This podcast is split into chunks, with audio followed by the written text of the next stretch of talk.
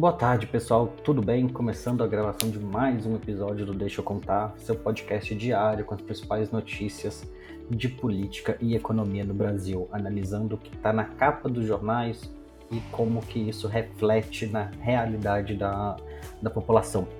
Pegando aqui para começo de conversa o Correio Brasiliense, que deu na capa do site, e isso vai ser notícia provavelmente em todo mundo hoje, né? Sobre a, a queda do desemprego. O desemprego caiu para 8%, a menor taxa desde 2014. O que que isso significa? Como que a gente, por que que isso aconteceu?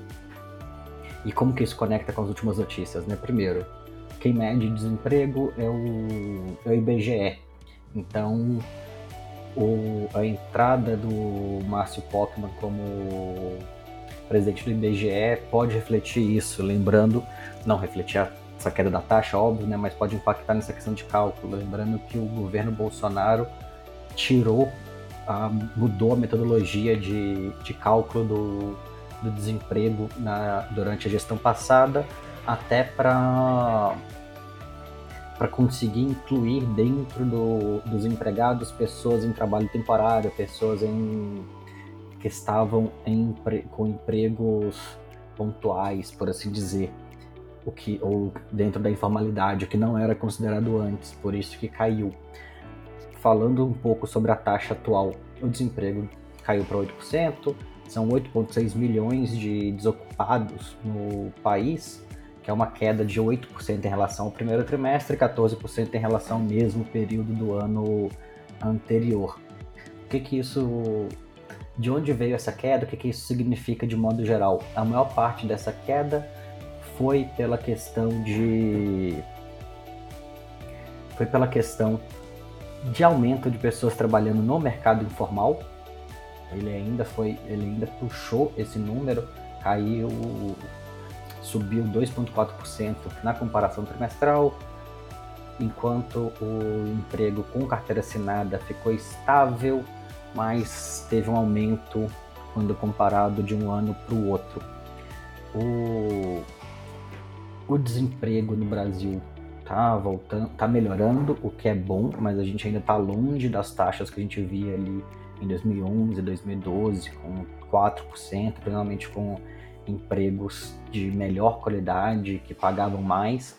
A renda média do trabalhador cresce, subiu muito pouco e isso obviamente impacta de modo geral o, o, resultado. A gente precisa lembrar que quanto mais gente trabalhando, quanto mais gente empregada e ganhando mais, melhor para a economia, porque a gente tem mais potencial de consumo.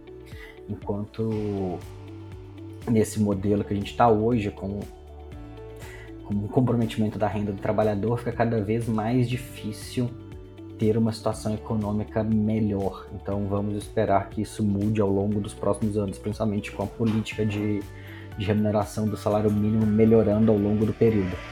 Beleza?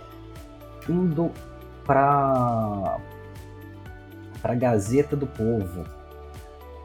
Primeira notícia da Gazeta do Povo, pegando uma matéria de capa ali, é que o Luiz Marinho falou que o Senado deveria chamar um poderia chamar um psiquiatra se o Campos Neto não baixar os juros. E por que, que isso é relevante? Por que, que isso faz sentido? Porque no fim das contas, o, o Brasil é hoje um dos né, é o, é o país com a segunda maior taxa de, de juros do mundo, só perde para a Turquia, que está ali na casa dos 17, 18%, se eu não me engano.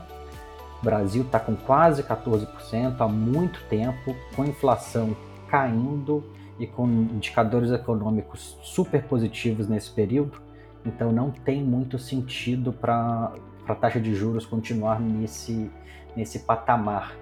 O que, que significa essa taxa de juros tão alta de modo, de modo geral? Menos capacidade de investimento e maior custo para o governo pegar dinheiro emprestado e para a população em geral. Afinal das contas, os bancos estão sempre utilizando a Selic como referência, por mais que os juros no Brasil sejam completamente absurdos. A gente é um dos poucos países do mundo que pratica taxas de juros que podem chegar a 300, 400, 500% ao ano, como algumas taxas de, de cartão de crédito. Então, isso vai, isso vai refletir de modo geral a, as decisões do governo. A gente espera que essa taxa volte a, a cair. A gente teve uma boa geração de empregos ali, mas com certeza, conforme a taxa cai, fica muito mais fácil retomar investimento, fica muito mais fácil voltar a voltar a falar sobre investimento produtivo dentro da economia, que é algo que não está não tá tem acontecido muito pouco pelo custo do capital mesmo, pelo custo do dinheiro dentro do dentro do nosso mercado. E por último, para fechar, e essa notícia acho que é bem que é bem interessante, vale a gente trazer matéria do Estadão falando porque as grandes empresas estão investindo em modelos próprios de educação. Então a gente tem a XP lançando uma escola própria, o Einstein já lançou uma instituição de ensino, a Amazon está lançando isso. Hoje as grandes empresas em geral têm focado nisso. Isso não é exatamente uma novidade, a novidade é isso chegar no, no público externo. A questão da universidade corporativa sempre existiu nas grandes empresas, Agora isso está ficando um pouco mais padrão e isso está ganhando espaço. A ideia é formar cada vez mais mão de obra, formar cada vez mais, mais gente que pode acompanhar ali a, a empresa, que vai ver o dia a dia, vai ser treinado para ser um funcionário.